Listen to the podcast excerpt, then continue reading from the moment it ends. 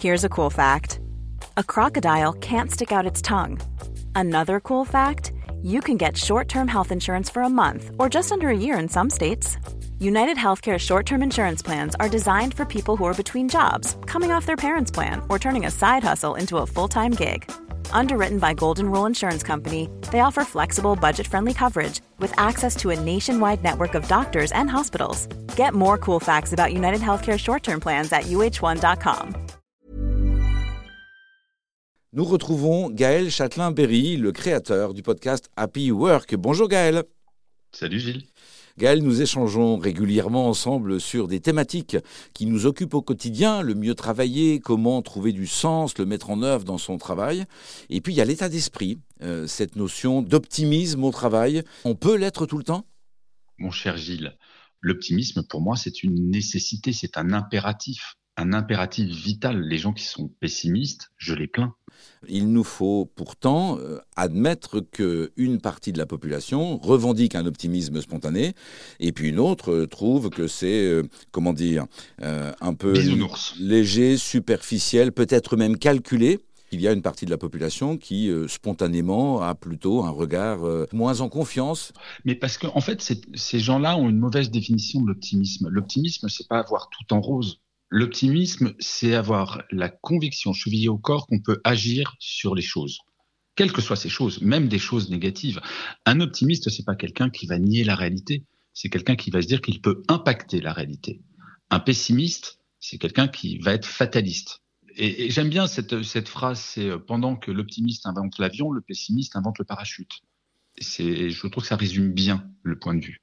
Ça veut dire qu'il faut avoir confiance dans la capacité de l'homme à gérer toute situation, même si elles apparaissent compliquées, dangereuses.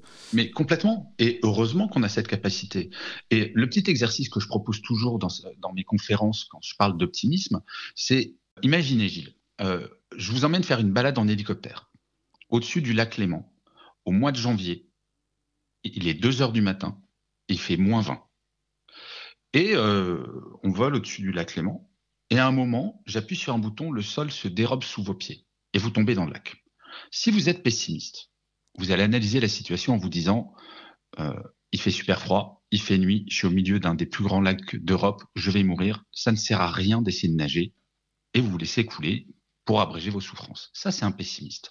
Un optimiste, Gilles, vous n'allez jamais vous dire dans votre tête, mais quelle bonne idée il a eu Châtelain-Berry de me faire prendre un pain de minuit. Vous n'êtes pas idiot. Vous êtes optimiste. Et un optimiste va se dire, mais Châtelain-Berry peut pas être aussi idiot, il va revenir me chercher. Ou alors, il va se dire, mais qui me dit que je suis au milieu du lac et je vais faire un tour sur moi? Peut-être que je suis à même pas deux minutes à la nage du bord. Un optimiste va se dire, mais si je fais la planche, ouais, il fait froid, bien sûr, il fait nuit, mais peut-être qu'il y a un bateau qui va passer. L'optimiste n'est pas un espèce de bisounours qui va se dire, chouette, je suis dans la mouise. Il va se dire, je peux agir. Tant qu'il y a de la vie, il y a de l'espoir. Et c'est ça l'optimisme. Et je parle beaucoup d'optimisme avec les managers en temps de crise. Les équipes attendent d'un manager qui soit tourné vers l'action et non pas de dire, euh, on va tous mourir. Et c'est pour ça que quand je parle à des pessimistes qui ont cette image de l'optimiste, une version bisounours, je leur donne toujours cet exemple et généralement les gens sont assez convaincus parce qu'ils se disent bah oui c'est vrai, on peut agir. Alors ça c'est le constat, euh, on peut se situer par rapport à une, un réflexe spontané de craindre plutôt le pire ou de penser qu'il y a des solutions. C'est le constat. Une fois qu'on s'est situé par rapport à cette échelle-là, quels conseils on peut donner à celles et ceux qui sont plutôt euh, du côté pessimiste? Je, je, pense que déjà, il faut commencer par relativiser nos situations, et notamment puisque là, on est dans le cadre professionnel. Euh, il y a des situations qui sont, difficiles. Ben, par exemple, s'il m'arrivait dans ma carrière de me faire licencier, euh, je vais pas dire que c'était chouette et que j'étais optimiste tout de suite en me disant ouais super, je me suis fait licencier. Et pour autant, euh, j'applique assez souvent un proverbe japonais qui dit réussir, c'est tomber sept fois et se relever huit. Donc une fois que l'émotion négative du licenciement est passée, je me suis dit, OK, qu'est-ce que je fais de ça? Qu'est-ce que je fais cette expérience? Comment je peux me mettre en action?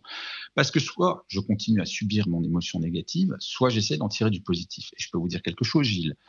Mon dernier licenciement, s'il n'avait pas eu lieu, je ne ferais pas le métier que j'adore aujourd'hui depuis plusieurs années, qui est d'écrire des livres, d'être conférencier, de faire, de voyager un peu partout. C'est grâce à ce licenciement, littéralement. Et de pouvoir euh, partager ces bonnes idées pour euh, positiver le quotidien. Et puis surtout, c'est à un moment de, de, regarder autour de soi quand on a l'impression.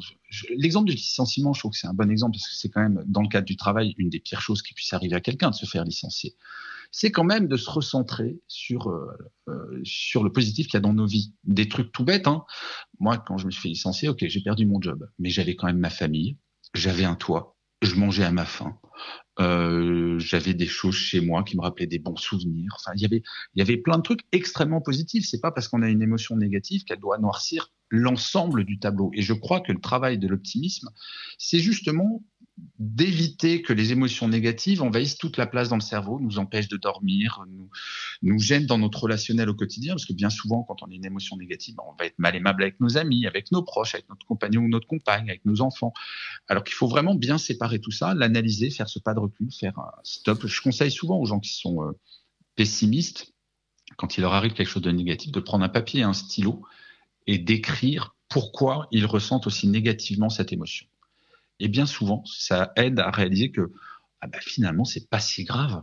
Vous voulez nous dire que en listant euh, ce que l'on apprécie comme étant une conséquence négative, on peut finalement mettre les mots sur euh, des bénéfices cachés, des bonnes surprises, des incidences finalement positives euh, d'une décision ou d'une situation qui peut sembler très négative et générer ce pessimisme? En fait, je, suis profondément. Là, c'est pas de la conviction, c'est au-delà de la conviction que quand une émotion négative, c'est par essence irrationnel, totalement irrationnel. Et plus on va essayer de rationaliser cette émotion, de la rendre cartésienne en mettant des mots dessus, bah, plus on va lutter contre cette, euh, ce côté irrationnel qui va prendre de plus en plus de place, parce qu'on on peut avoir tendance d'une toute petite chose à en faire une énorme émotion. Moi, je, cite toujours ce patron de la, euh, de la création chez Spotify qui disait si on me fait 100 compliments par jour et qu'il y a une personne qui me fait une critique, je ne retiendrai que cette critique.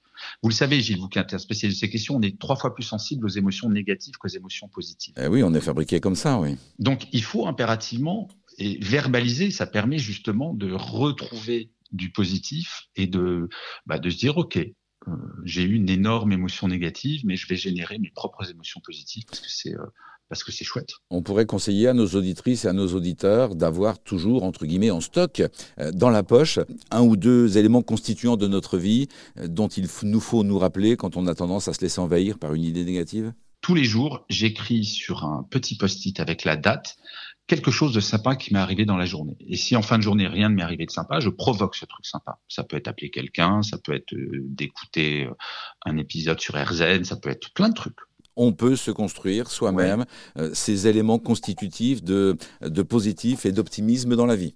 Exactement. Et quand je vais pas bien, quand j'ai une émotion vraiment très négative, je replonge la main dans ce, dans ce bocal où il y a tous mes post-it et je m'aperçois que j'en ai oublié plein et ça me fait du bien de me dire, mais j'ai eu plein de choses sympas dans ma vie.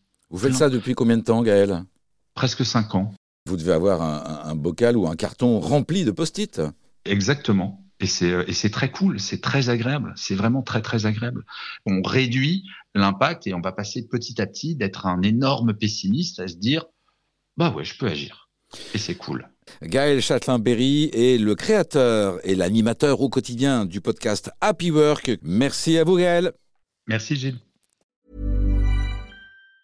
Even on a budget, quality is non-negotiable. That's why Quince is the place to score high-end essentials at 50 to 80% less than similar brands. Get your hands on buttery soft cashmere sweaters from just 60 bucks, Italian leather jackets, and so much more. And the best part about Quince, they exclusively partner with factories committed to safe, ethical and responsible manufacturing. Elevate your style without the elevated price tag with Quince. Go to quince.com slash upgrade for free shipping and 365-day returns.